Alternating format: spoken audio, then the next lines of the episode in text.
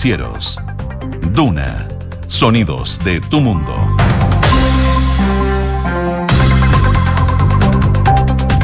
12 en punto. Muy buenas tardes, ¿cómo están ustedes? Bienvenidos a una nueva edición de Ahora en Duna, acá el 89.7, un día totalmente invernal. Hacía mucho frío en la mañana, a esta hora ya hay 13,9 grados. Igualmente está helado todavía. ¿Cómo Está están? helado. Bien, estoy bien. Súper Jueves. frío. Pero el fin de semana, Junio. 26 grados. Se entiende O sea, nada. mañana 25 grados. Ah, mañana es 25. bueno, mañana 25 viernes. grados, no, totalmente despejado. Esto es de loco. No se Bueno, entiende. Yo lo agradezco. Agradezco esos 25 grados y ojalá que lleguen rápido. Yo, Exactamente. yo como que prefiero algo. El intermedio no, si el intermedio ya no fue, Nico. No, sí, yo lo sé, no, pero más consistencia, más, más consecuencia. Ah, no, ya, ya no fue. Estos La cambios consecuencia ya- ya no fue. Inconsecuente. Hoy día máxima de 16 grados entonces con cielos principalmente cubiertos. Mañana máxima de 25 con cielos totalmente despejados y se va a mantener bastante similar para todo el fin de semana. Así que ya empiecen a sacar la ropa de verano, pero todavía no guarden la de invierno porque nunca se sabe ya. Parca disponible. Así es. Oye, varias cosas que vamos a estar hablando el día de hoy. Sí, varias cosas. Partiendo por el presidente que ya está en Washington, D.C. Ya está allá. ¿Cómo- Tiene-? En Washington. En Washington. Washington, D.C. D.C. Claro, pues está allá el presidente. Partió eh, ayer en la tarde, tiene una nueva eh, gira importante, va a participar, bueno, es, es cortita, de hecho se vuelve, me parece que mañana ya.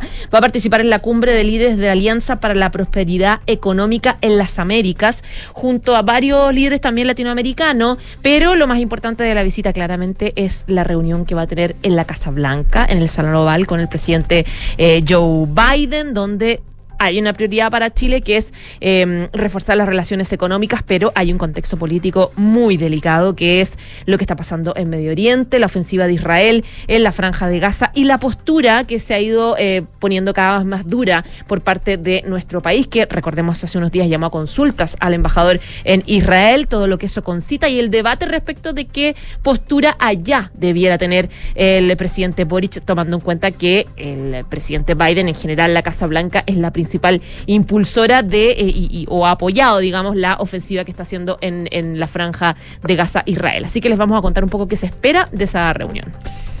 Entre otras materias, también revisamos el eh, dato económico del día, el IMASEC. Nula variación, yo no diría mala noticia, entre comillas, porque se esperaba que podía ser bastante más negativo el IMASEC. Así que no, no se creció, sí, pero por lo menos, eh, de hecho, el ministro de Hacienda, Mario Marcela, habló con respecto a este dato de eh, cero en septiembre y dijo, ratifica que la economía chilena va en camino de una reactivación. Hay varios análisis y, por supuesto, también la mirada con respecto a este dato que se entregó durante la mañana.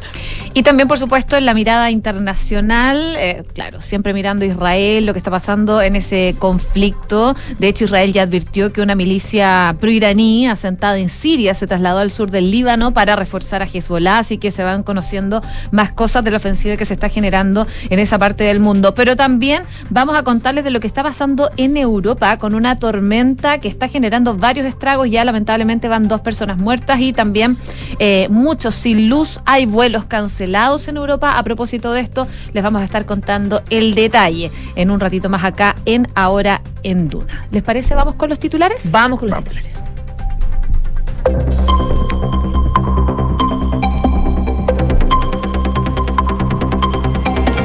El presidente Gabriel Boric se reunió con Joe Biden tras endurecer sus críticas a Israel. A diferencia de Chile, Estados Unidos ha defendido la actuación de Israel, por lo que el gobierno está atento al tono de la cita en Washington. En la moneda aseguran que la determinación del presidente Boric de llamar a informar al embajador de Chile en Israel fue cuidadosamente analizado por la Cancillería y se adoptó mirando la actuación de la ONU y las medidas que tomó en el pasado la expresidenta Michelle Bachelet. La ministra Camila Vallejo aseguró que el llamado a consulta del embajador en Israel es una práctica normal y que existen protocolos en estos casos. La vocera de gobierno descartó hacer política de ficción ante la posibilidad de que Chile rompa relaciones con el Estado israelí, igual que Bolivia. PPD y el PS llaman a votar en contra en el plebiscito del 17 de diciembre, argumentando que la propuesta constitucional es un retroceso para nuestro país. En conversación con Duna en Punto, la presidenta del Partido Socialista, Paulina Bodanovich, dijo que con la propuesta está en duda no solo el aborto en tres causales, sino también el suministro de la pastilla del día de, de la píldora el día después. Además, reafirmó que con esto se agota la discusión constitucional. Demócrata se alineó con la derecha y llamó a votar a favor en el plebiscito constitucional. Al interior de la tienda, algunos de sus militantes habían expresado que prefieren que el partido opte por la presidencia, mientras que otros inicialmente optaron por inclinarse hacia la libertad de acción. Los profesores de Atacama aseguran que no están las condiciones para volver a clases. Sin embargo, el líder del Magisterio Regional, Carlos Rodríguez, afirmó que tras la reunión del martes con las autoridades ya se podía ver una solución. Eso sí, advirtió que deberán chequear que los arreglos a los establecimientos se concreten. Economía chilena sorprendió con una nula variación en septiembre. La serie desestacionalizada creció 0,6% con respecto al mes anterior, mientras que registró un alza de 0,2% interanual, según los datos del Banco Central. El ministro de Hacienda, Mario Marcel, enfatizó que es una buena noticia. Ratifica que la economía chilena va en un camino de reactivación y, por supuesto, dijo es un camino al cual le queda bastante recorrido por delante. Una nueva jornada de manifestaciones se registró en las inmediaciones del Instituto Nacional y en el Liceo Barros Borgoño. Debido a esto, Carabineros dispuso reforzamiento especial en liceos emblemáticos para esta jornada. Vamos a temas internacionales. Israel elevó a 242 el número de rehenes secuestrados por el grupo terrorista Hamas y llevados a la franja de Gaza. El portavoz militar Daniel Hagari recalcó que la cifra aún no es definitiva, dado que el ejército investiga el paradero de algunas personas desaparecidas. La tormenta Cherán está causando estragos en Francia y Reino Unido, llevando muertos, decenas de heridos, 1.200.000 casas sin luz y escuelas cerradas, además de vuelos cancelados.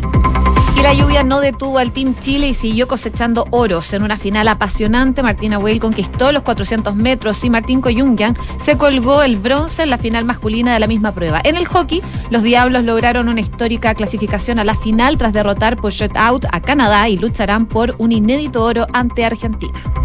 Y hoy la jornada estará marcada por la semifinal de las Diablas ante Estados Unidos. Lo negativo del fin de semana es que Chile va a jugar sin arquera la final del fútbol femenino ante México, ya que al no ser fecha FIFA, Tian Endler y Antonia Canales tuvieron que regresar a Europa.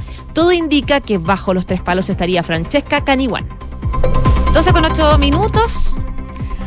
Vamos directo a lo que está pasando eh, en Estados Unidos. Sabemos que el presidente Gabriel Boric se fue de gira para allá, una gira bastante corta, donde eh, tuvo esta reunión con Joe Biden. Todo esto en medio del conflicto que se está generando entre Israel y Hamas. Exactamente. Bueno, el presidente Gabriel Boric partió ayer a eh, rumbo a Washington para participar, como decías tú, en el marco de esta cumbre de, líderes de líderes de la Alianza para la Prosperidad Económica en las Américas, un foro muy importante para varios países, básicamente porque lo que hace es enriquecer las relaciones económicas con Estados Unidos, abrir un poco las puertas de la confianza para nuevas inversiones eh, y, y, coordinación entre países. Por eso es tan importante esta cita para países como, como Canadá, como México, como Chile, Perú, Colombia, Costa Rica, Panamá, República Dominicana, Ecuador. Es muy importante, como les digo, desde el punto de vista económico, sobre todo para países que quieren afianzar la relación eh, comercial con Estados Unidos. Yo les contaba hace unos días que hay varios eh, países de este foro que quieren que Estados Unidos los incluya en un acuerdo de libre comercio que ha sido muy exitoso, que comparte México y Canadá, aunque algunos plantean que eh, políticamente va a ser difícil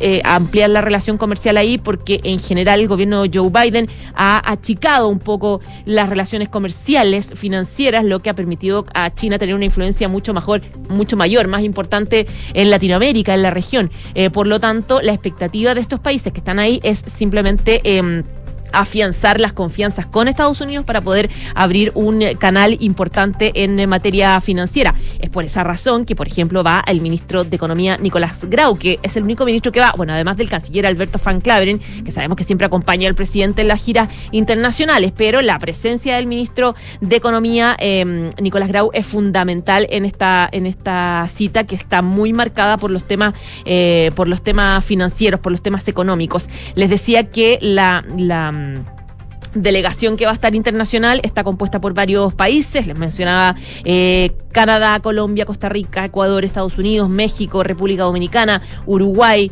Eh, lo que decía Fan Claren sobre el tema es que esta cita tiene un foro económico y eh, en centrarse también en la transferencia tecnológica. Si bien el crecimiento del intercambio comercial depende del mercado, con Estados Unidos hay distintos mecanismos y posibilidades que tiene él, decía el canciller, para poder facilitar este mecanismo. De ahí que viene el tema del Tratado de Libre Comercio, poder afianzarlo más. Y él decía que si bien queremos generar mayor intercambio, también queremos que sea un intercambio, decía Van Claveren, más sofisticado, eh, mejorar el tema de la exportación por parte de Chile, poder exportar productos que sean ojalá más elaborados por parte de nuestro país, que tengan un valor agregado importante. Y en ese sentido es relevante la participación de Chile en esta alianza para la prosperidad a la que ha convocado Estados Unidos. Además, el gobierno quiere eh, también postular a ser sede de la reunión del acuerdo sobre la conservación y uso sostenible de la biodiversidad marina, más allá de, eh, las jurisdicciones nacionales. Y el presidente eh, también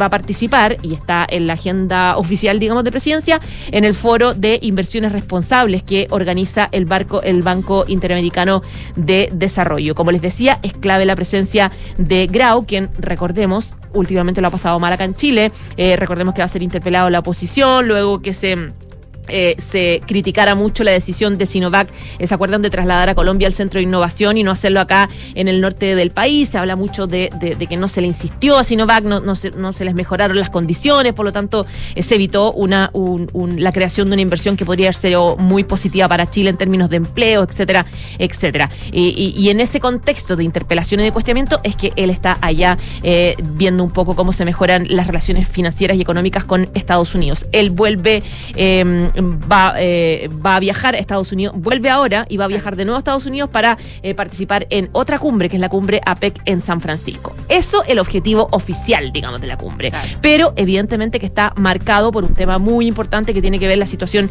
de eh, Palestina. Recordemos que el presidente Gabriel Boric ha ido poco a poco endureciendo la postura oficial del gobierno de Chile, muy apañado también por el propio canciller Van Claveren, que ha apoyado todas esas arremetidas, digamos. Eh, recordemos que el presidente llamó a consulta al embajador de Chile en Israel, Jorge Carvajal, lo que... em, eh, eh, y fue en el contexto de la última ofensiva de militares israelíes contra civiles en la franja de Gaza, que recordemos el fin de semana dejó 50 personas muertas. En general, la situación compleja en, en- en- en- o sea, una crítica internacional que ha hecho todo el mundo respecto de la, de la situación en Israel. Pero, claro, se va a Estados Unidos, eh, se va a reunir con Joe Biden. Joe Biden sabemos que tiene una postura de apoyo a Israel. El- Es el, O sea, el- Estados el- Unidos En histórico. general, claro.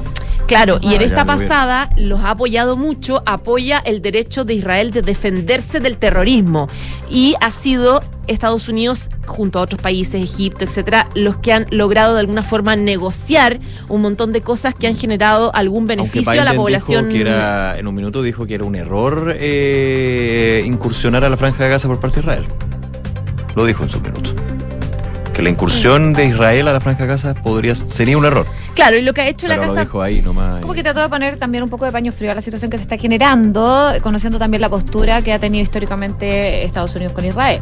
Claro, y lo que ha hecho eh, en los últimos días Estados Unidos es lograr alguna suerte de negociación con Israel para poder ayudar, por ejemplo, en el, en- en el tema de la entrega de ayuda humanitaria, de que entren los camiones, Claro. y ahora también un cordón humanitario para que gente que salga, para que la gente pueda salir y escapar eh, desde, desde Egipto. Es más o menos cómo se están dando las cosas en este momento en, en- en- Israel y la relación de Estados Unidos, razón por la cual el presidente... em, eh, eh, eh, hay, hay muchas dudas respecto de cómo va a plantear el tema el presidente Gabriel Boric. Ha habido varios sectores en el Congreso de Relaciones Exteriores que están pidiéndole cautela, que mantenga una posición neutral. Por ejemplo, escuchaba a Raúl Soto, que es de la Comisión de Relaciones Exteriores, que decía que el presidente tiene que tener una visión neutral, es decir, no puede endurecer el tono contra Israel eh, en la visita siendo, digamos, Unidos. visitante en Estados Claro. Unidos. Claro. Hay otros que plantean que sí, que tiene que mantener la postura en defensa porque lo que está pasando es una violación a los derechos humanos feroz. O sea, la, la- la verdad es que no hay una sola postura respecto de cómo enfrentar este tema. Sobre esta situación habló hoy día la vocera de gobierno respecto de la, la presencia del presidente Gabriel Boric, pero también de eh, la decisión de llamar a consulta también al, al- al embajador, eh, porque claro, ahí se ve un poco la gravedad de la... De la de la posición chilena. Eh, lo que decía la ministra es que el llamado a consulta del embajador es algo que se ha hecho varias veces, se ha hecho en otras oportunidades. Eh, decía que lo vimos anteriormente con el gobierno de la presidenta Michelle Bachelet. Claro, lo que pasa es que para tomar la decisión de la Cancillería se tomaron en cuenta varias cosas. En general, la postura que ha tenido Naciones Unidas, que también ha ido poniendo, eh, mm, eh, ha ido eh, engrosando la indignación, digamos, y, las posturas de, de endurecimiento contra de Israel en los últimos días, pero además se tomó en cuenta cómo han gestionado gobiernos anteriores frente a episodios duros de Israel similares. contra Palestina. Claro, y se tomó en cuenta también eh, cómo fue lo que, lo que pasó con el ex gobierno de Michelle Bachelet. Y eso es lo que dice la vocera, que es, esto lo hemos visto anteriormente con Michelle Bachelet, decía, son prácticas que son normales, que son naturales, digamos, a propósito de una situación que se está viviendo, que es muy crítica porque se necesitan reportes frente a lo que se está viendo en ese país. Ella plantea en todo caso que todos eh, estos llamados a consulta tienen un protocolo, tienen un procedimiento que los lleva a la Cancillería y es una situación, decía, bastante normal, recurrente. Eh, que se ha dado y es una herramienta con la cual dispone el Estado frente a ese tipo de situaciones. Y de hecho, a ser consultada sobre el Ejecutivo debería endurecer la postura contra Israel, eh, como Bolivia, que cortó ya relaciones, que fue el país que cortó relaciones diplomáticas. Eh, ayer, eh, claro, ayer lo hizo, ¿sí? Ayer fue el gobierno de Bolivia que, an- que anunció la- el, el quiebre de las relaciones diplomáticas. Eh, Vallejo señaló que, eh, que no van a hacer una política de ficción sobre eso, que van a estar viendo el minuto a minuto. De hecho, ella planteaba que... que mm, eh, hace mucho tiempo que ellos tienen una posición en relación a la importancia de las relaciones bilaterales y que siempre van a ser los más responsables en este tipo de decisiones, es decir, no van a, no van a actuar en caliente, básicamente. Eh, ella decía que está todo dicho y que los atentados y el ataque terrorista de Hamas no nos puede inhibir a ser muy claros y categóricos respecto de la importancia de resguardar los compromisos eh, con el Estado. Así que esa es la postura que por ahora mantiene por lo menos. Oye, por lo menos también Chile. le preguntaban a- al ex canciller Heraldo Muñoz respecto de este tema, eh, Ujú. del llamado consulta que se hizo eh, a Jorge Carvajal, al embajador chileno en Israel, eh, a propósito también de los dichos del presidente Gabriel Boric. Y bueno, eh, consultado respecto a la respuesta que ha tenido el gobierno israelí a las declaraciones del presidente Gabriel Boric, cuando el presidente Boric eh, informó esto a través de Twitter. Él dice, no aplica para Chile porque a su juicio el presidente ha sido categórico en la condena de Hamas y la Cancillería lo ha reiterado. Pareciera que el portavoz no ha leído bien, dice, las declaraciones de Chile y está pensando en el caso de Colombia, porque recordemos que eh, no solo Chile llamó consulta, también Colombia. Claro. Eh, y eso es lo que decía Heraldo Muñoz. El presidente Gustavo Petro se ha mostrado a favor de los palestinos desde el inicio del conflicto, calificando la situación como una barbarie de Israel sobre Palestina y tras anunciarse el llamado a su embajador en Tel Aviv, eh, fue enfático en que si Israel no detiene la masacre del pueblo, palestino, eh, ellos no podían estar allá. Ahora, es diferente a la postura que ha tenido Chile, es lo que explica eh, el ex canciller ante las acciones terroristas por parte de Hamas, que dice ha sido claro respecto a la condena categórica. Eso sí, decía que el gobierno también ha dicho que Israel tiene obligaciones y reglas que cumplir que emanan del derecho humanitario internacional. Así que eh, una postura, eh, considerando que también desde el gobierno planteaban eh, cómo ha actuado gobiernos anteriores como el de Michelle Bachelet respecto a este tema y Heraldo Muñoz fue canciller de Michelle Bachelet. Sí, este tema es delicado. La relación con Israel, la verdad, con la embajada, con el embajador, ha sido delicada desde el principio, desde que llegó el presidente Gabriel Boric. Ha pasado episodios ya complejos en los últimos días y ahora en los últimos meses, digamos. Y eh, claro, este tema genera en general un debate eh, permanente. Yo les decía, les citaba lo que había dicho, por ejemplo, el, em, el presidente de. Se me fue. Ahora sí, el presidente, no, el, el expresidente de la Cámara de Diputados, Raúl Soto, eh, que es miembro de la Comisión de Relaciones Exteriores y que decía que el tema se debe conversar con Biden, pero hay que hacerlo de manera prudente, decía él. Eh, pero hay otro lado, por ejemplo, los integrantes de la comunidad palestina en Chile eh, le entregaron, ayer se juntaron con el canciller. Tuvieron una reunión con el canciller en la previa de. Fue ayer, ya, ya estoy enredada en las horas. Claro, antes de que tomara el avión, claro, rumbo. eh, fue- tuvieron una, una reunión, claro, tuvieron una reunión en la mañana previo a eh, la visita que va a tener el presidente Boric con con Biden, se juntó con Fuad Chaín, con el alcalde también eh, Daniel eh, Jadue, el alcalde de Recoleta, que sabemos que ambos son muy defensores de la causa eh, palestina, le entregaron al canciller una carta dirigida al presidente Gabriel Boric. Fíjate, esa reunión era Fuad Chaín con Daniel Jadwe. Claro. Solamente ese tema puede unir a dos personas que piensan completamente distinto en el resto de los temas. Pero y Francisco. Chaguán, por ejemplo, y- y Daniel Ju- Daniel ¿Verdad? Jadue, que trabajan siempre juntos por este tipo de temas, Sí, siempre. sí, pero la y se apoyan muchísimo políticamente. Pero la carta, yo, yo vi el, el- la, la, la citación de prensa el jueves, que era Daniel Jadwe con Ujú. Fuad Chaín. Wow. Claro, es pero por como- el tema, evidentemente. Que está por arriba de, la- de lo político, siempre. Totalmente. Siempre. por Claro. Primero pero la por causa. Palestina. Claro. Claro, por eso, por Porque eso. los dos. Exactamente. Y Bueno, tiene, y tiene una participación activa en la, la- Sí, con la, en la comunidad, comunidad palestina, desde lo, Totalmente. la- la- la- lo, lo- lo público. Y más ahora, más Mm. ahora en esta situación tan compleja. De hecho, en esa carta lo que hacen es solicitarle al, presite- eh, al presidente que este tema sea abordado en la reunión bilateral con el presidente Biden, y que se haga un llamado al cese inmediato del asedio en Gaza, como también que se dejen de vetar las resoluciones del Consejo de Seguridad de Naciones Unidas. Eh, y por lo tanto, eh, hay un- una, una postura bien eh, clara donde se solicita eh, ayuda. También estaba buscando como para poner representantes de todos los sectores a representantes de, de Israel a propósito precisamente de esta de estas solicitudes eh, para que el presidente mencione el tema en la cita con, con Biden. Eh, la comunidad judía en Chile, a través de su cuenta de ex, antes Twitter,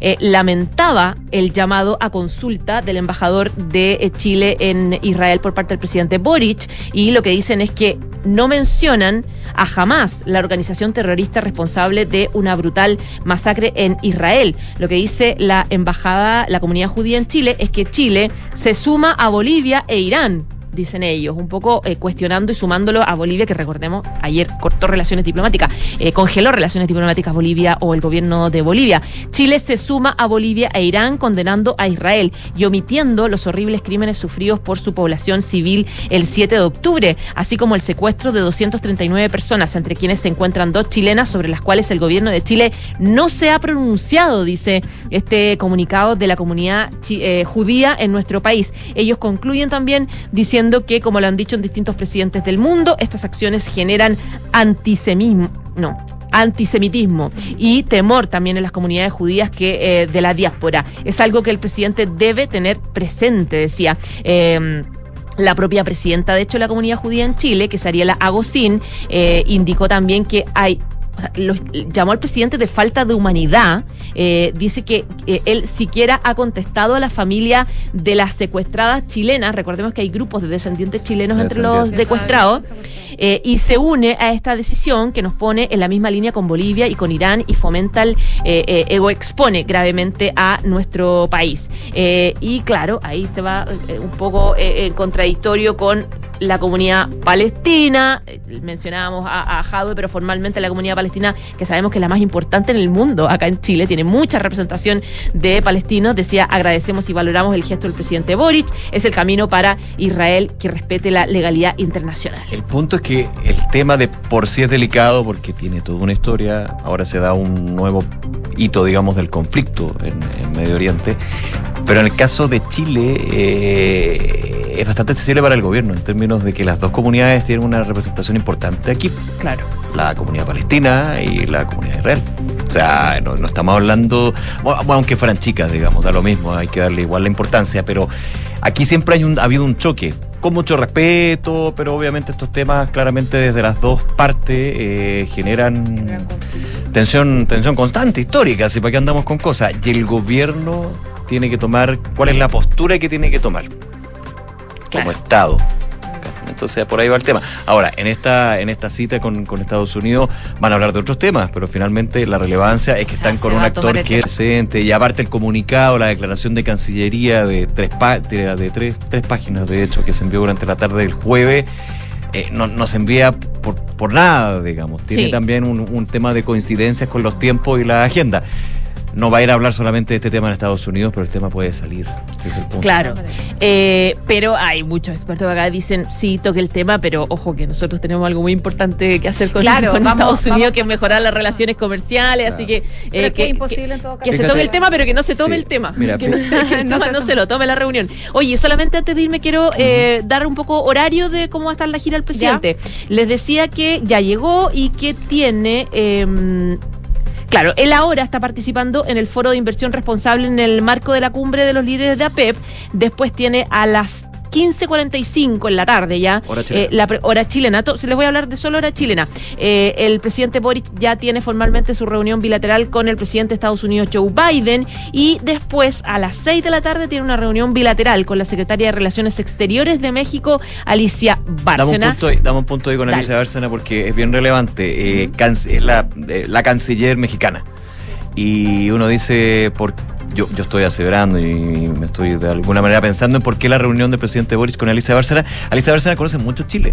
Ella fue eh, mira. directora ejecutiva de la CEPAL. Ah, no tenía idea. Sí, pues durante mucho tiempo y deja la CEPAL aquí en Chile porque eh, es llamada por el presidente López Obrador como canciller. Entonces, Ah. ella conoce mucho Chile, tiene muchos lazos con Chile, así que me, me cuadra mucho Hay esta... cercanía. Hay cercanía y me cuadra mucho la reunión y México es un eh, actor bien importante. Es un actor muy importante y que puede ayudar a Chile en eh, mejorar la, la apertura comercial con Estados Unidos, entre México y Estados Unidos. Y recuerda tú que para... ¿Fue el cambio de mando? ¿Vino Andrés Manuel López Obrador? No, No. vino Andrés Manuel López Obrador a Chile para... No. Para ahora hace poco ¿Para vino qué, López? Obrador al- a, los 50 años. los Ah, 50 verdad. años y que y se decía que él era Del poco de viajar, po, él era poco de la claro, no, de las no visitas. sale nunca, claro. Entonces también hay a, a nivel de gobiernos hay, una relación importante con México. Exactamente. Gracias, José. Vamos a estar atentos Gracias, entonces. José. Ya pues, chao, chao. 12 con 26 minutos. Tenemos que hacer una pausa comercial. Ya regresamos más noticias en la economía, en los deportes, Panamericano por supuesto que ayer hay muchísimo que conversar. Eh, vamos a estar aquí en Ahora en Duna con eso y más a la vuelta de la pausa.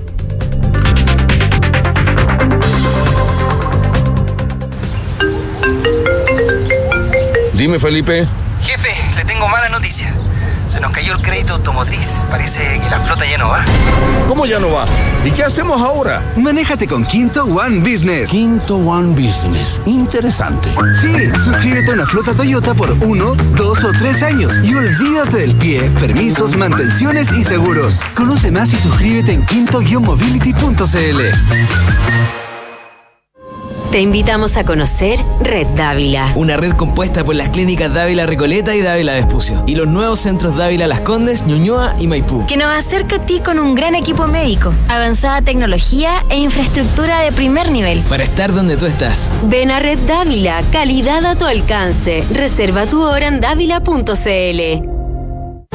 Enfrentar el cambio climático es tarea de todos. Duna, por un futuro más sostenible. Promover la regeneración ambiental en todos los ámbitos de la vida es un objetivo prioritario para Acciona y el deporte a gran escala se ha convertido en una de las vitrinas para impulsar acciones más sostenibles con el planeta. El Abierto de Golf de España, por ejemplo, uno de los campeonatos más antiguos del mundo realizado durante octubre en la ciudad de Madrid, tuvo un impacto ambiental neto positivo. Patrocinado por Acciona, este evento no solo redujo las emisiones de CO2, también eliminó los plásticos de un solo uso, reutilizó materiales de ediciones anteriores, impulsó la movilidad eléctrica para el público y los jugadores e instaló paneles fotovoltaicos para cubrir parte del consumo eléctrico del torneo, convirtiéndolo así en una exitosa experiencia de regeneración sostenible. Acciona, expertos en el desarrollo de infraestructuras para descarbonizar el planeta. Los departamentos de edificio Isidora y Benjamín de Inmobiliaria Hexacón destacan por su diseño, amplitud de espacios y continuidad de vistas, gracias a ventanales de piso a cielo. También por sus cocinas y closets diseñados con el sello y calidad de la marca brasilera Bomtempo. Un proyecto boutique con departamentos de uno y dos dormitorios en pleno barrio El Golf, a pasos del Cerro San Luis. Conoce más de edificio Isidora y Benjamín en www.exacon.cl. Tres sinónimos de innovar son mejorar, cambiar y Anglo American. Porque en Anglo American hacemos minería desde la innovación y estamos orgullosos de eso. Innovamos al usar energías renovables en nuestras operaciones. Innovamos al reutilizar el 90% del agua en nuestros procesos. Innovamos al impulsar el desarrollo del hidrógeno verde. Y con innovación reimaginamos la minería para mejorar la vida de las personas. Anglo American. Desde la innovación lo estamos cambiando todo. Somos GTD y sabemos que cada empresa, sin importar su tamaño, tiene múltiples necesidades. Por eso, diseñamos soluciones que se adapten a sus desafíos y, por sobre todo, que nos permitan poner nuestra tecnología al servicio de cada una de sus metas. En GTD, Creemos en las empresas y las acompañamos día a día, porque en el camino hacia el éxito vamos juntos. GTD. Hacemos que la tecnología simplifique tu vida. Un aplauso para nuestro chofer. Hemos llegado a Puerto Natales, un lugar de paisajes inolvidables, como estas viviendas definitivas que construyó el MIMBU a través del plan de emergencia habitacional que cambiaron para siempre la vida de muchas familias natalinas, porque cuando se construyen cambios, se construyen sueños. Conoce más sobre el plan de emergencia habitacional en www.mimbu.cl. Ministerio de Vivienda y Urbanismo. Gobierno de Chile.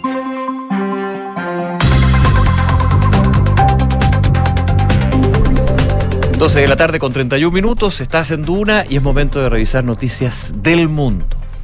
Revisamos lo que está pasando eh, Israel, Franja de Gaza, porque ya hay más de 9.000 personas que han muerto y 32.000 que han resultado heridas, principalmente en la Franja de Gaza, por los bombardeos de Israel desde que comenzó la guerra con Hamas. Esto el pasado 7 de octubre, según lo que está informando el Ministerio de Sanidad Gazatí, que detalla eh, que 3.760 fallecidos son menores de edad, lamentablemente. El portavoz de Sanidad dijo en una conferencia de prensa que estos 9.061 fallecidos tiene también a 2.326 mujeres y 135 profesionales sanitarios. También destacan que desde el inicio de la guerra al menos 25 ambulancias han sido destruidas al interior de la franja, controlada de facto, sabemos, por el grupo islamista Hamas. Eh, Al-Cuadra pidió a todas las partes proporcionar el paso seguro de ayuda médica a Gaza con urgencia y advirtió una catástrofe sanitaria ante esta situación y la irrupción de, del funcionamiento de los generadores de los hospitales en la zona. El ministro anunció hoy la totalidad de 16 hospitales que han quedado fuera de servicio en Gaza desde que comenzó la hostilidad producto de los bombardeos israelíes y la falla de combustible, incluyendo eh, el hospital el único hospital de la franja de Gaza que trata también a pacientes con cáncer, así que la situación es bastante delicada. De hecho, eh, hoy día se cumple... Eh, el vigésimo séptimo día de guerra entre Israel y Hamas, iniciada con el ataque del 7 de octubre por parte del grupo islamista contra el territorio israelí, que dejó a 1.400 muertos, más de 5.400 heridos y 242 secuestrados que fueron llevados a Gaza, varios de ellos que todavía no se conoce el paradero de esas personas. Y ahora, actualizando la prensa internacional, estaba revisando que Israel comenzó ya su asalto al búnker terrorista de Hamas en la ciudad de Gaza. Eh, dicen que es un área urbana, densa y compleja. El teniente general Henry Gelevi lo confirmó en una conferencia de prensa y ellos dicen estamos dentro de las instalaciones centrales de Hamas. Así que probablemente vamos a tener novedades al respecto en unos minutos más. 12 de la tarde con 33 minutos. Vamos a otras materias porque eh, el presidente de Rusia, Vladimir Putin, firmó este jueves la ley que revoca la ratificación del Tratado de Prohibición Completa de los ensayos, ensayos nucleares con el conflicto de Ucrania y también con las crisis de Occidente, como eh, las contingencias en este caso y que tienen que ver mucho con esta decisión del gobierno de Rusia. Eh, ¿De qué se trata este tratado? Es eh, de 1996, suscrito en 1996, que prohíbe todos los ensayos con armas nucleares, aunque nunca entró en vigor prácticamente porque algunos países bien importantes, entre ellos Estados Unidos y China, nunca lo ratificaron. O sea, se firmó, pero nunca se ratificó. Y te faltaba la ratificación de Estados Unidos y China, así que obviamente en la práctica, como que en una mesa con tres patas. Pero independiente. Eh, no estoy listo a decir si debemos o no reanudar las pruebas, eh, dijo el presidente Putin, quien además, eh, ya esto lo mencionaba en a inicios de octubre, señalaba que su país podría revocar la ratificación de este tratado en respuesta a que Estados Unidos nunca lo ratificó en respuesta a esto. Eh, desde el inicio del conflicto en Ucrania, altos funcionarios rusos han amenazado en varias ocasiones con utilizar eh, el armamento nuclear del país, aunque en otras ocasiones el presidente, el mismo presidente Vladimir Putin ha mostrado cautela al respecto. La semana pasada ya el eh, presidente de Rusia supervisó maniobras con misiles balísticos para preparar a las tropas a un eventual ataque nuclear masivo de represalia este tratado, eh, el proyecto de ley que finalmente firma el gobierno de Rusia, que busca revocar el tratado, fue aprobado por el Parlamento ruso el mes pasado, falta la firma final.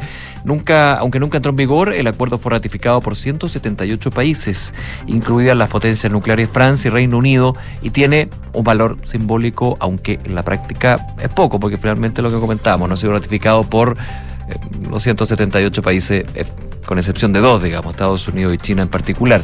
Los defensores del tratado, en todo caso, afirman que establece una norma internacional contra los ensayos de armas nucleares. Por eso, muy importante que Francia en su minuto, con el atolón de Mururúa, Mororoa, recuerdas tú, haya ratificado ese acuerdo en su minuto. Pero los detractores del tratado afirman que el potencial del acuerdo sigue sin materializarse sin las ratificaciones de las principales potencias nucleares.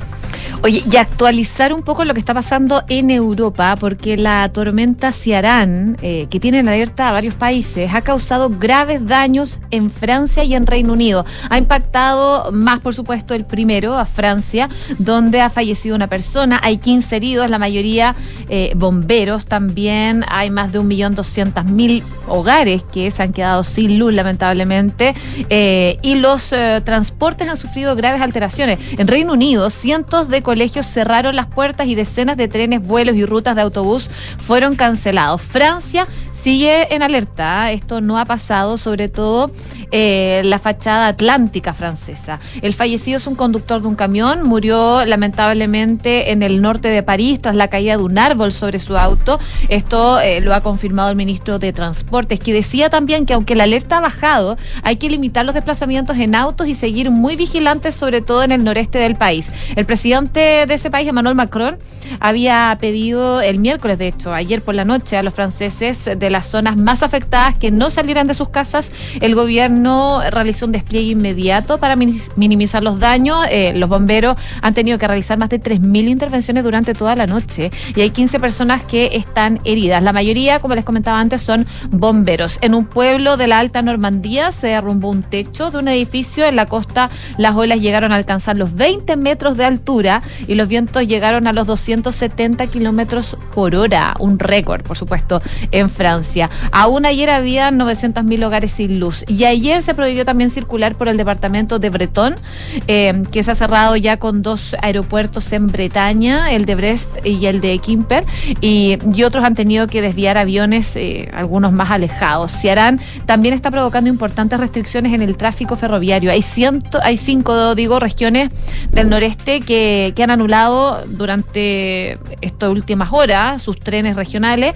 Em, y se ha suprimido el 10% de los trenes de alta velocidad en Francia, en ejes como París, eh, entre otras ciudades. Y el servicio va a seguir con alteraciones, sobre todo eh, mañana. Así que todavía no está tranquila la situación. Eso en Francia, les comentaba también en Reino Unido, eh, que ha sembrado caos, sobre todo en Inglaterra, con vientos de más de 120 kilómetros por hora. Se activó la alerta ámbar de riesgo de vida en las zonas próximas a la costa y a los ríos y en las islas del canal. Cientos de colegios, como les comentaba antes, cerraron sus puertas y decenas de trenes, vuelos y rutas de autobús fueron cancelados. La Agencia de Medio Ambiente emitió 156 alertas de inundación entre ayer y hoy día, con, con varias zonas del norte de Gales también severamente afectadas. Escocia, eh, donde al menos siete personas resultaron muertas y 40.000 fueron evacuadas hace una semana al paso de la tormenta Babet, eh, fue esta vez la zona de menor impacto de las islas británicas, pero claramente la situación es bastante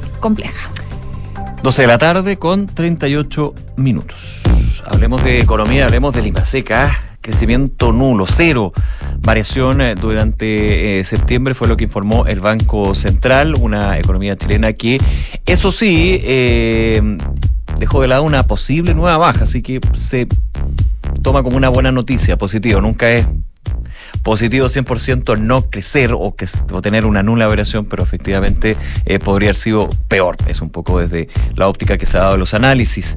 Eh, la serie estacionalizada notó un aumento de 0,6% respecto del mes anterior y creció 0,2% en 12 meses en un mes de septiembre que registró un día hábil menos que septiembre de 2022, que sabemos tiene mucho que ver también en la cuenta. Un día hábil menos, más, un día menos de... Influye. Influye, un día menos de producción, podríamos decir.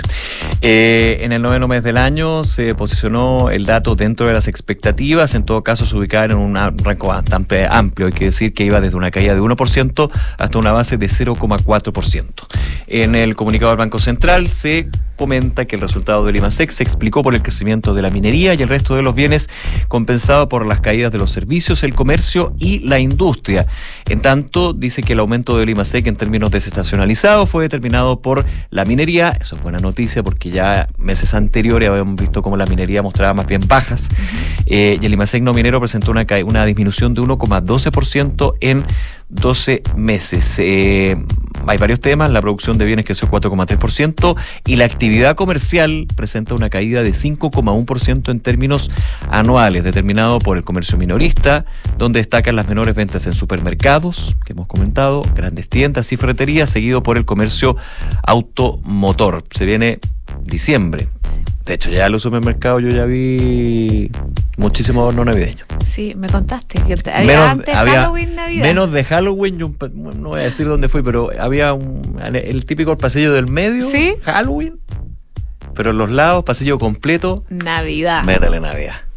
Métele Navidad. Y escolar todavía. Y no, escolar no. escolar Eso todavía llega no. como en diciembre, después de la Navidad. No, de, Finales de diciembre, tranquilo, enero. de- deja respirar un poquito. Oye, por último, los servicios cayeron un 1% en términos anuales, datos que entregó el Banco Central con este IMASEC de septiembre. A propósito de IMASEC, habló el ministro de Hacienda, Mario Marcel. Él decía que es una buena noticia y que este mm, IMASEC que se dio a conocer hoy ratifica que la economía chilena va en un camino de reactivación. Esto lo reiteraba el eh, ministro tras este dato que se conoció y dice que, claro, se confirma la señal en muchas oportunidades que este es un año en el cual, una vez que se ha ido completamente todo el ajuste de la economía, la economía empieza a recuperarse y empieza a mostrar más cifras azules. Así que él decía, cuarto trimestre de este año sin duda va a volver a ser positivo, tanto en la comparación en 12 meses como en la comparación respecto del trimestre anterior de ese mm, periodo. Y también decía, es una buena noticia y ratifica que la economía chilena va por un buen camino de reactivación. También el jefe de la billetera fiscal profundizaba sobre que el IMASEC de septiembre se explicó por el crecimiento de la minería y el resto de bienes compensado por caídas de los servicios, el comercio y también la industria. Y decía que esa cifra positiva en minería en buena medida compensa el hecho de que hayamos tenido varias otras oportunidades anteriores, sorpresas negativas, pero a diferencia de esas sorpresas negativas que, mm, dependían de cuánto había una paralización por mantenimiento, por distintas razones, y él decía, la cifra positiva de septiembre tiene que ver con la entrada en operación de una explotación minera importante como es Quebrada Blanca. Parte de las declaraciones entonces que dio el ministro Mario Marcel a propósito del IMASEC que se dio a conocer el día de hoy. El dólar sigue cayendo. Eh, ya había el jueves eh, bajado de la barrera de los 900 pesos, ahora está en 889 pesos con 25 centavos, una caída de 7 pesos con 75 centavos. Y el IPSA, el principal índice de la Bolsa de Comercio de Santiago, sube hasta ahora 0,16% a 5.416,32 puntos. 12 con 43. La fiesta del deporte panamericano está en Duna. Esto es Santiago 2023 con Francesca Ravizza. Y tomamos contacto con la Fran, que por supuesto está muy pendiente de los panamericanos. ¿Cómo estás, Fran? Muy bien, ¿y ustedes? Bien, todo bien. ¿Dónde andas? Estoy en el centro acuático del Estadio Nacional. Acá están, se están realizando los cuartos de final femenino y ahora después a las 3 de la tarde. ¿Del waterpolo? Waterpolo.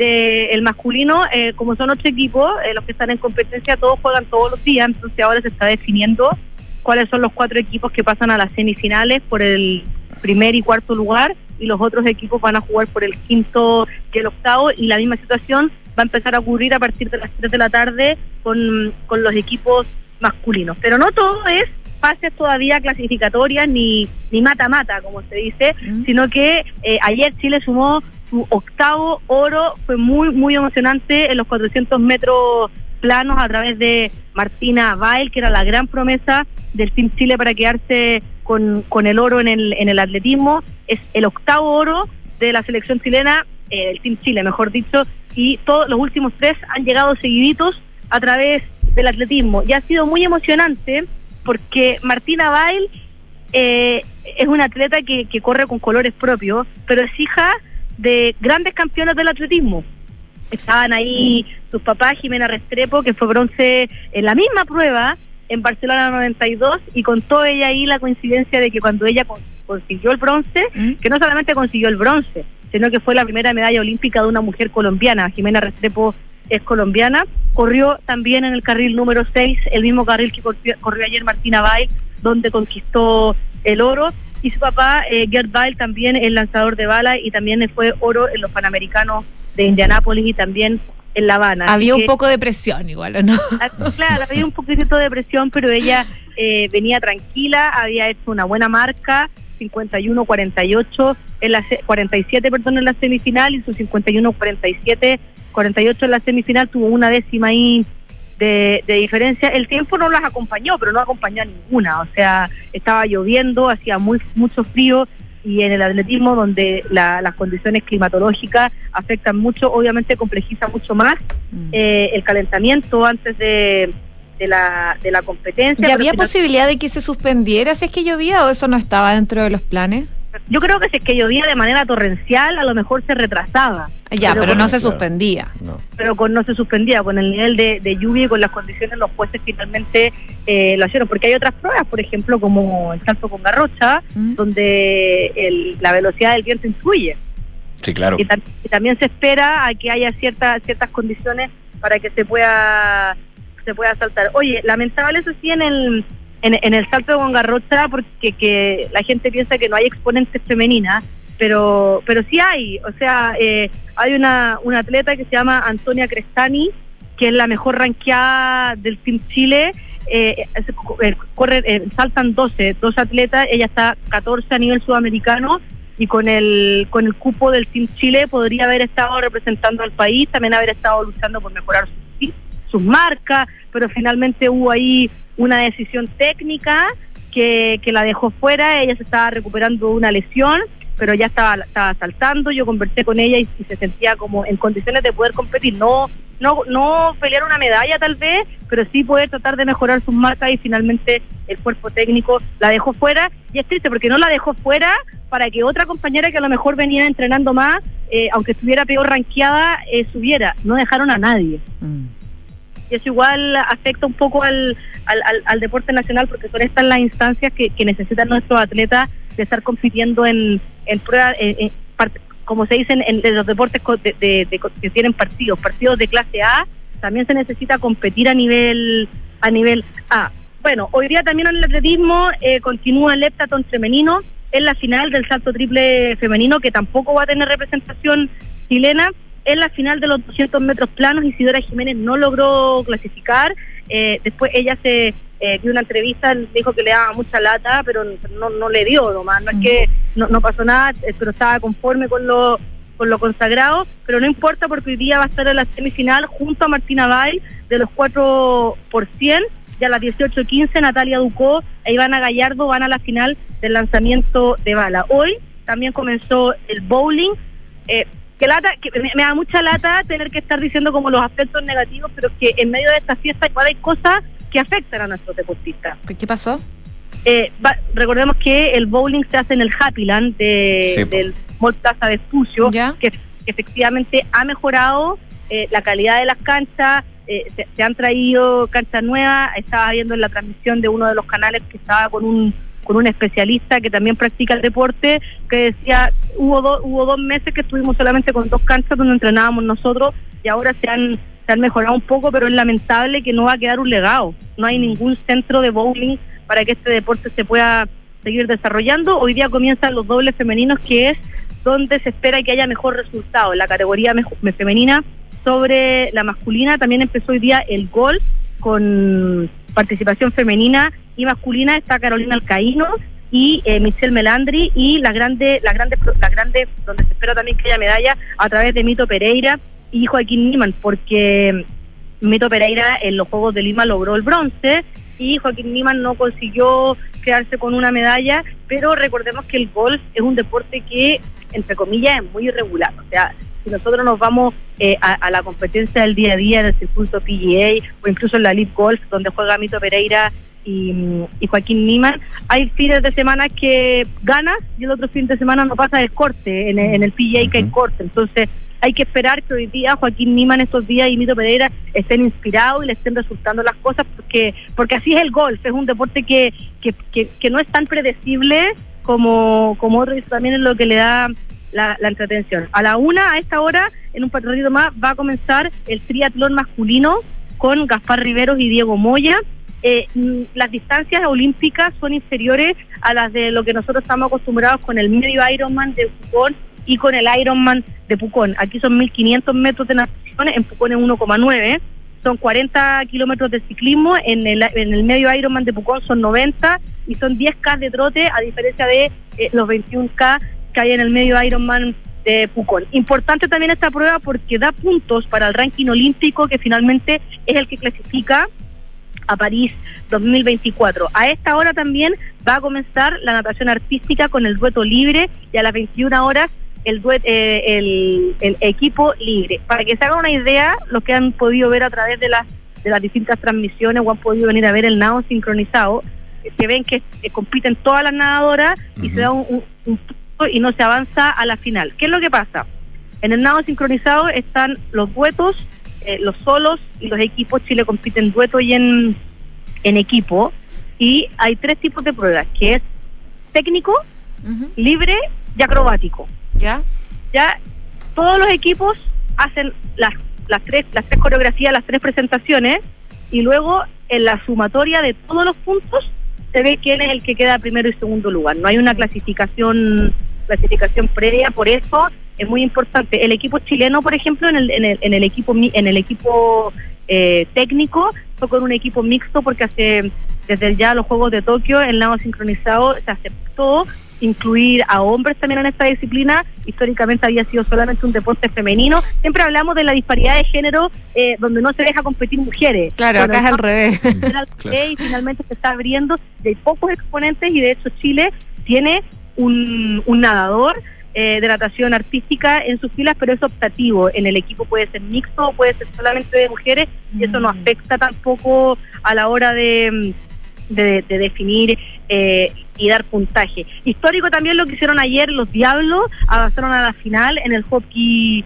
césped, derrotaron a Canadá y me estaban contando un dato que, que es súper relevante y demuestra que no solamente es histórico para el Team Chile haber avanzado a una final masculina inédita en el hockey césped, sino que Canadá desde el año 1971 que no se perdía una final de hockey Siempre estaba Canadá con. Era con Estados Unidos, ¿no? con Estados Unidos Sí. y Chile dejó a uno de los grandes favoritos fuera y hoy día en la noche eh, a las 19.45 horas las Diablas van también por su hazaña se van a enfrentar a Estados Unidos a las 19.45 horas acá en el Estadio Nacional. Importante la final porque el ganador del hockey clasifica directo a los Juegos Olímpicos. Si es que no llegaran a clasificar, esperemos que clasifiquen acá en casa. Hay torneos clasificatorios también durante el año donde las Diablas y los Diablos podrían eventualmente seguir teniendo chances, pero yo creo que esta es la, es la chance más, más cercana y la más bonita también, ganar un Mm. cupo a las clasificaciones en, en tu propia en tu propia casa. Oye, eh, eh, eh, también ha- han pasado cosas muy amargas. Eh, deberíamos estar celebrando el paso a la Ah, ah, final, espera, antes de eso, ¿te puedo sumar una, una del atletismo? obvio. Eh, a Nico le interesa mucho el atletismo. Sí, pues, Matías Coyumyan, que ayer fue sorpresivo, Sí. había Ah, terminado bronce. cuarto, eh, después de la carrera de Martina Bail, había terminado cuarto, pero el colombiano, que había salido tercero y que ganó el bronce, en algún minuto pasó de su carril, Ah, por lo cual fue lo descalificado y Coyumyan se entera ya cuando estaba en... Ya se había ido. Ya estaba casi en el pozo, digamos, y ahí le dicen y, y nada, otra de bronce, así que felicitaciones también. hay- hay un video ahí de Martina Bay Hoy muy bueno. En la zona mixta y ¿te enteraste? ¿Te enteraste? ¿Ganaste Sí, medalla? Con abrazo y todo, no. Así que lo- la- la- las dos finales, pues masculina, femenina, 400 metros, con Uh, medalla. uh, medalla. Eh, bronce y oro. Dale, da- dale con lo amargo ahora.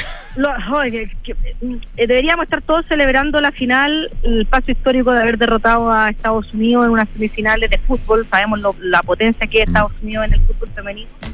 Pero El no- en el soccer, pero no estamos celebrando eso porque eh, Chile no tiene arquera. Sí, eso estuve viendo. ¿Qué problemas hay? ¿o ¿no? Sí, que Diane. Endler, Diane Endler anunció su retiro de la selección eso, ¿eh? chilena. Eh, un bombazo, uno podría, así como a tonta y a loca, sin saber información, decir cómo Diane Endler se retira y deja votada a la selección chilena eh, antes de la final. Bueno, hay, hay varias cosas. Mm. Esta no es una fecha FIFA, Sí. por lo tanto, los clubes no están obligados a prestar jugadores para ese torneo. Mm. Es por eso también que eh, eh, eh, la sub-23 masculina está con puros jugadores del medio local. Sí. Después de eso, Tian Endler negoció ella con el Olympique de Lyon que la prestaran. Habían habido, de acuerdo a lo que comentó el periodista Gonzalo Álvarez de Canal 13, que tenía la información ahí, no, es de él la información, por eso, por eso lo cito, que finalmente eh, habían algunos acuerdos que había logrado Tiane Endler y dentro de esos acuerdos había que eh, mantener un tipo de entrenamiento para ella mientras no estaba entrenando con su equipo. Aparentemente eso no se logró y Tiane Endler estaba muy molesta y además se le acabó su tiempo eh, de, estar acá. Claro, dice, un día no te costaba nada quedarte un día más. Bueno, la cosa es que es más profundo que eso y uno y, y- y llama la atención porque si es que alguien de la talla de Tiane Endler, histórica, que lleva más de 100 partidos con la selección chilena, que además le hicieron un homenaje eh, a puertas cerradas cuando cumplió eh, 100 partidos, y su equipo, porque se veía Yanara Edo, eh, que no estaba enojada con ella, que con las cámaras, eh, de alguna forma, de manera coloquial, le prestó ropa, dijo, cuando te retiran a los 32 años, cuando no te respetan, cuando eres la mejor jugadora, eh, hay algo interno que, que todavía no se sabe Sí, que, que hizo más. Y, y esto no es todo. pero es que a mí no me cuadra. A mí no me cuadra. Y como si fuera poco, que ya no tienes a Tiane Ender, porque aparte estuviste hasta último minuto sin, sin saber si iba a estar. Llama de segunda arquera Antonia Canales, que juega en el Valencia, No, que eso es. tampoco. pero La, la- la- la clásica mala suerte del chileno. No, no es mala suerte, es mala No, planificación. no, pero, pero aparte, o sea, es mala suerte, pero tú tenías el espacio. Ah, pero dale, cuenta, por favor. Pero po- Claro, podrías porque- haber evitado esa mala suerte. Podrías haberla evitado porque, bueno, ya está acá, se había conseguido los permisos, pero la primera arquera del Valencia se lesionó y la llamaron de emergencia, que se tenía que volver a España. Entonces Chile... Y la tercera también estaba lesionada. también está lesionada, entonces tiene que volver y Chile se enfrenta a una final ante México que va a ser el que va a ser mañana sin arquera y Luis Mena ahí haciendo malabares de a quién pone en el arco. Una delantera, entiendo. Sí, va a ser Fran- Francesca Caniguán. Fran Caniguán, sí. Va a ser ella porque en algún minuto ella juega desde delantera de la Universidad de Chile en Hualpén ganó un campeonato de arquera, así que era como un evento improvisado también, o sea, o de algún club, pero amateur total. Y, o si no, Jenny Acuña, que también en algún minuto atajó y, y- y- y pasa mucho en el fútbol, que hay jugadores de campo que en los entrenamientos de repente se meten al arco. Te ponís los guantes nomás. Claro, ha pasado Pero, pero no, no en el, no en la final panamericano. Panamericano y que se realiza en Santiago. Bueno, Hay cosas fortuitas, por ejemplo, que pasan en el fútbol y que han pasado en el fútbol chileno cuando el, el Guaso Álvarez alguna vez atajó. ya, pero eso fue por el partido mismo, digamos, porque. No cambio. Claro, no había cambio, no, no podía nomás. Ese era el arquero Ya sé yo, atajó, de hecho. atajó. Eh, eh, Dani Alves, que ahora, eh, bueno, ya no ha jugado, está preso por, por todo lo que le ha pasado, también en algún momento tuvo que, Sí. que atajar por lo mismo. Pero esto es porque no hay una planificación. Y esto demuestra una vez más lo mal que está el fútbol chileno en nuestro país. O sea, Es que aquí también viene la pregunta, Fanny, por eso digo la mala pata, pero ¿cómo tú puedes evitar la mala pata? Porque sí, era obvio que Tiana Elder iba a estar. Pero si tenías dos cupos de arquera, tenías que tener a una nacional. po.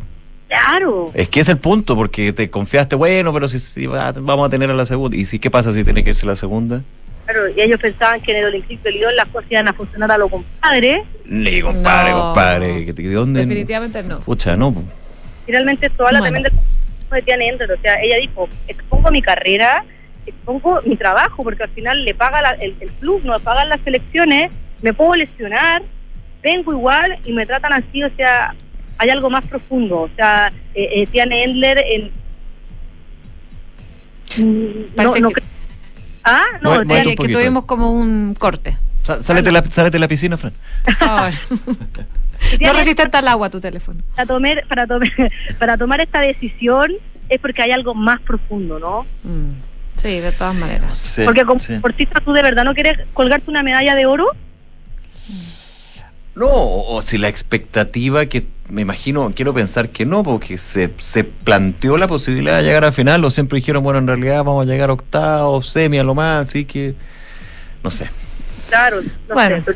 Esperemos que salga Como que todo te- bien, que tuviste finalmente. poca fe, no creo. Otra- o- otro otro bochorno por el que Pablo Milad, presidente de la NFP, va a tener que salir a dar explicaciones, porque Sí. todavía no sale como como corresponde a dar explicaciones por lo del mundial del 2000. Mundial. Después de la reunión en Ginebra, abrazados y Se con suma, mucho cariño. se ah. suma otro pendiente.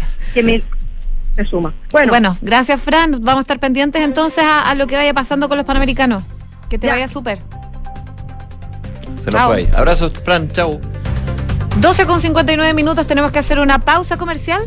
Ya regresamos con más informaciones aquí en Ahora en.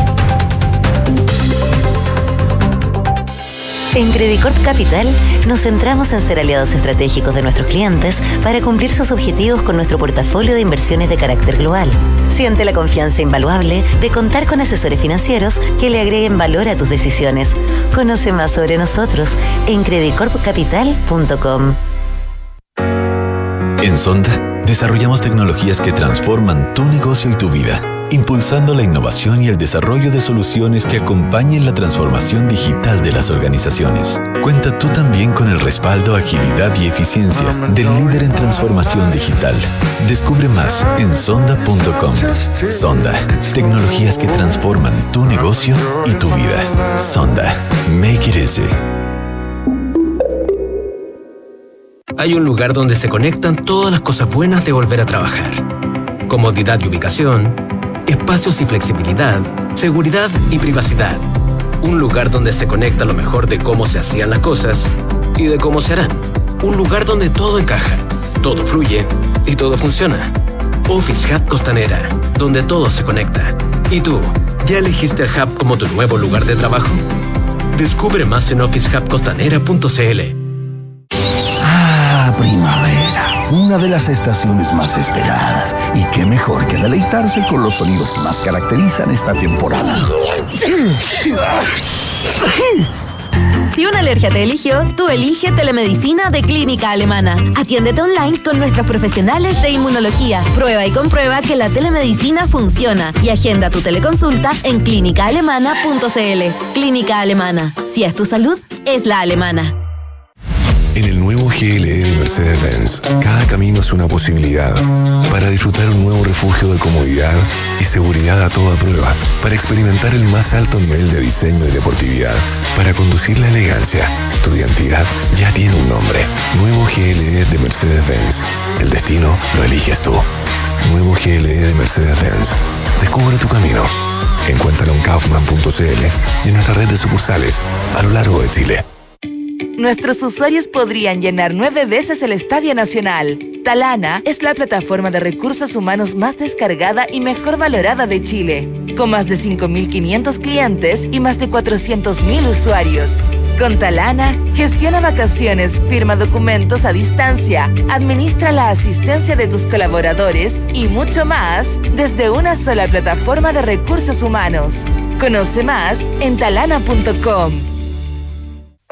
En Cervecería AB InBev soñamos en grande para crear un futuro con más motivos para brindar. En Chile estamos hace más de 30 años con marcas legendarias como Corona, Budweiser, Stella Artois y Becker. Elaboramos nuestros productos con energía 100% renovable. Llevamos agua potable a más de 12 comunidades con escasez hídrica en el país y lideramos iniciativas de educación e inclusión laboral para mujeres y jóvenes. En Cervecería AB InBev, vamos por más. Conoce más en abinbev.cl. Los fondos mutuos que buscas para cumplir tus objetivos están en Scotia, premiados este 2023 por Morningstar y Premio Salmón, por su sólida gestión con asesoría experta y trabajo colaborativo para tus metas de inversión. Hazte cliente y dale un impulso a tus proyectos.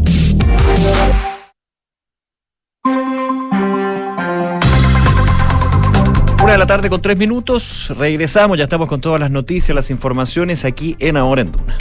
Y revisamos lo que está pasando de cara a la entrega del borrador de propuesta de nueva constitución que se va a hacer la próxima semana El al presidente siete. Gabriel Boric. El martes creo que cae, ¿o no? Bueno, 7 de noviembre se Siete entrega el eh, borrador y por supuesto ya hay partidos que están tomando posturas de cara a esto. De hecho, mientras los partidos de derecha y el oficialismo han ido despejando uno a uno sus posturas por el a favor o en contra de cara a este plebiscito constitucional, eh, Demócratas, la nueva tienda fundada en 2002 y que logró constituirse ya tres regiones en junio pasado, eh, alargó el suspenso hasta la madrugada de este jueves. Eh, inicialmente su directiva iba a despejar esta duda el miércoles, eh, eso no pasó eh, y finalmente se dio a conocer el día de hoy. Tal como se adelantó durante la jornada, la colectividad llamó a votar por la opción a favor, considerando que el texto propuesto en general, dicen, y consciente de algunas imperfecciones, es un claro avance respecto a la constitución vigente y dicen que eh, permite por fin contar con una carta fundamental gestada en democracia. Y hay otro partido que se dio a conocer hace algunos minutos atrás su postura al respecto.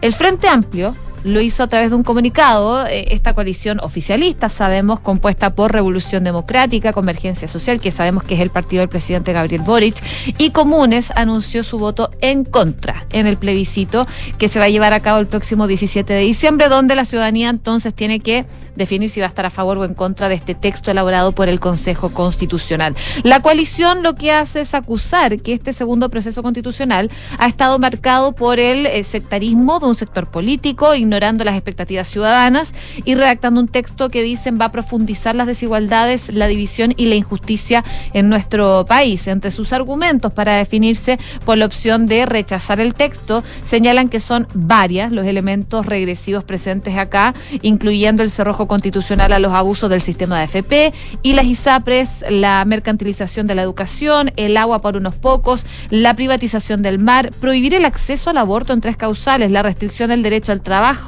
eh, y la liberación de presos por crímenes de lesa humanidad son algunos de los puntos que eh, hace referencia el Frente Amplio para votar en contra de esta carta fundamental que se ha propuesto. En resumen, dicen, es un texto extremo que no promueve en ningún sentido la unidad de nuestro país. Así que con esto dice que en su conjunto el texto propuesto consagra los intereses de la élite económica en Chile. Hoy día, en Dura en Punto, de hecho, a propósito de este mismo tema, eh, Rodrigo Álvarez estuvo hablando con Paulina Bodanovich, que es senadora y presidenta del Partido Socialista.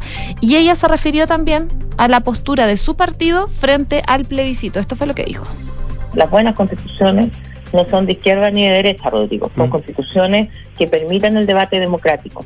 Y aquí hay un sector que validó la falta de democracia el año 80, cuando se impuso una constitución en un régimen dictatorial y que hoy día vuelve a dejar a parte importante del país fuera de esta discusión. Ahora no nos cortaron la punta del carnet, pero nos cortaron la posibilidad de eh, dialogar y de poner también los puntos de vista del resto del país.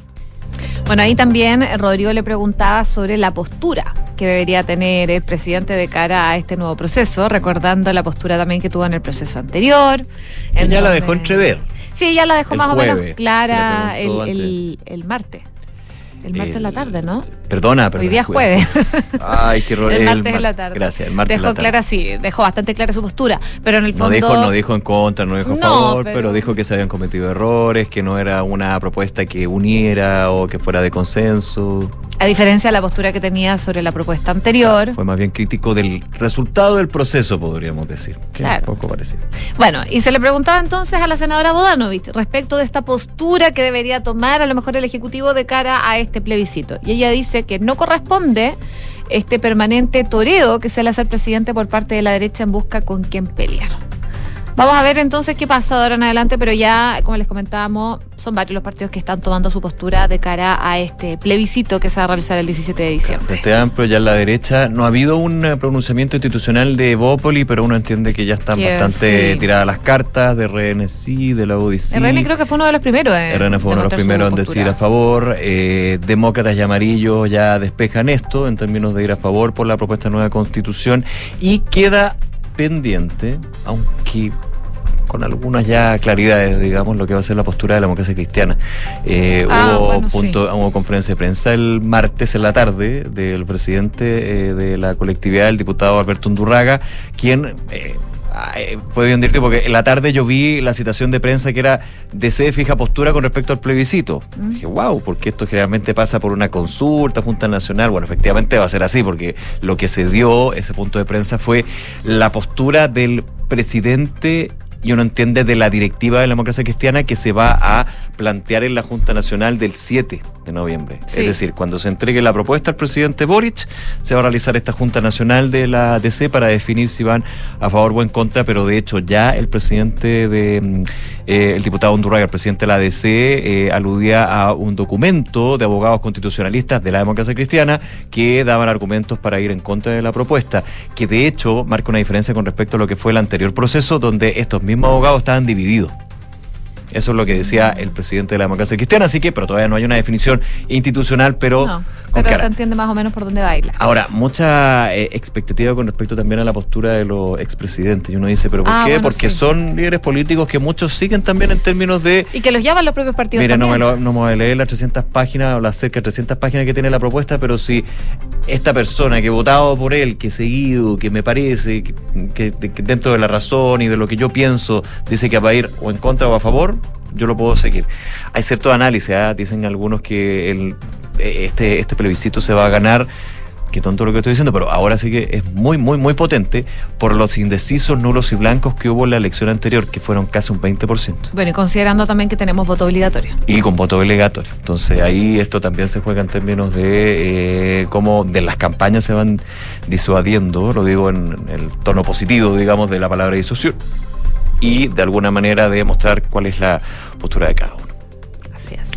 Una tarde con 10 minutos, llevamos a Atacama. eh, hoy día es 2 de noviembre, pues finalmente no se reanudaron las clases como había solicitado el Ministerio de Educación. Pero desde el gremio No, habían no, no. dicho claramente, de hecho lo dijo Acanduna, Sí, no, el, el líder del gremio de Atacama. El presidente del Colegio de Profesores de, de Atacama dijo el 2 de noviembre No, imposible que volvamos las clases, digamos, eso fue lo que apuntó en su minuto.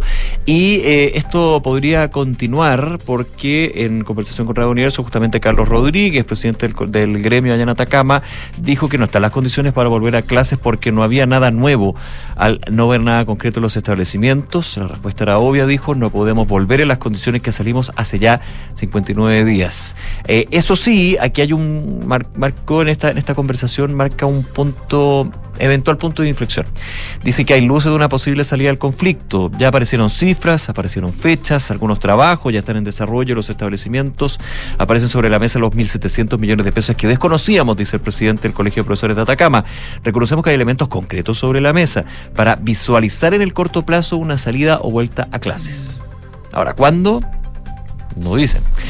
Consultado por las condiciones que se tienen que dar para volver, eh, Rodríguez dijo que la celeridad de los trabajos eh, son muy relevantes acá y no estamos hablando de situaciones muy complejas, son servicios básicos mínimos habilitantes, la luz, enchufes, ampolletas, lavamanos, un gran graves problemas con los servicios higiénicos, los baños acá y los insumos básicos para desarrollar las clases. Además, el presidente del Magisterio Regional dijo que, y comentó los dichos del ministro de Educación, Nicolás Cataldo, quien el martes dijo que hay mecanismos y pronunciamientos de la Contraloría con respecto a aquellos quienes eh, no vuelven a clase, donde pueden proceder descuentos, etcétera.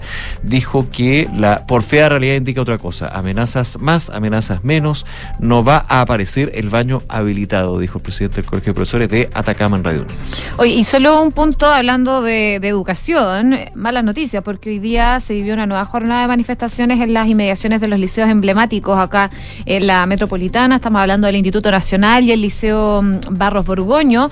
Eh, el primero, el Nacional, eh, cerca de 20 jóvenes salieron desde el recinto para lanzar bombas Molotov a carabineros que estaban apostados. A raíz de eso, la rectoría tomó la decisión de finalmente suspender las clases, mientras que en el Barros Borgoño, un grupo de 40 encapuchados lanzaron elementos incendiarios a los efectivos policiales, así que compleja la situación. Oye, y en otros temas eh, que también vamos a estar mirando con atención, probablemente durante los próximos días, tiene que ver con este llamado a consulta eh, que anunció el presidente Gabriel Boric al embajador de Chile en Israel, a Jorge Carvajal. Recordemos que esta decisión fue informada eh, por el presidente luego de que los bombardeos que realizó el gobierno israelí a civiles en la franja de Gaza. Eh, y por supuesto habló al respecto la vocera de gobierno, hoy día le preguntaban. Ella dijo, ante las inaceptables violaciones a los derechos internacionales humanitarios en que ha incurrido Israel, como gobierno hemos resuelto llamar a consulta a Santiago, al embajador de Chile en Israel. Respecto a esto, decía la vocera que no hará política ficción y destacó que estas medidas siempre son evaluadas en conjunto con la Cancillería. El llamado a consulta del embajador es algo que se ha hecho en otras oportunidades, lo vimos anteriormente en el gobierno de Michelle Bachelet, son prácticas que son normales y naturales. Esto a propósito de la situación que se está viviendo, que es muy crítica porque se necesitan reportes frente a lo que está viviendo ese país y después, claro, la, la vocera de gobierno decía que como ejecutivo ha mantenido una sola línea que se traduce en condenar los atentados y el ataque terrorista eh, de Hamas. Esto también en el marco de la visita que tiene el presidente Gabriel Boric a Washington eh, el día de hoy, que se concreta también con la reunión que tiene con Joe Biden, el presidente de Estados Unidos. Así es, y a propósito de eso último, una en la tarde con 14 minutos, estaba revisando aquí Pulso PM ¿Ya? en eh, la tercera, con declaraciones del ministro de Economía, Nicolás Grau, que acompaña al presidente Boric en esta visita a Washington, ahí Estados Unidos.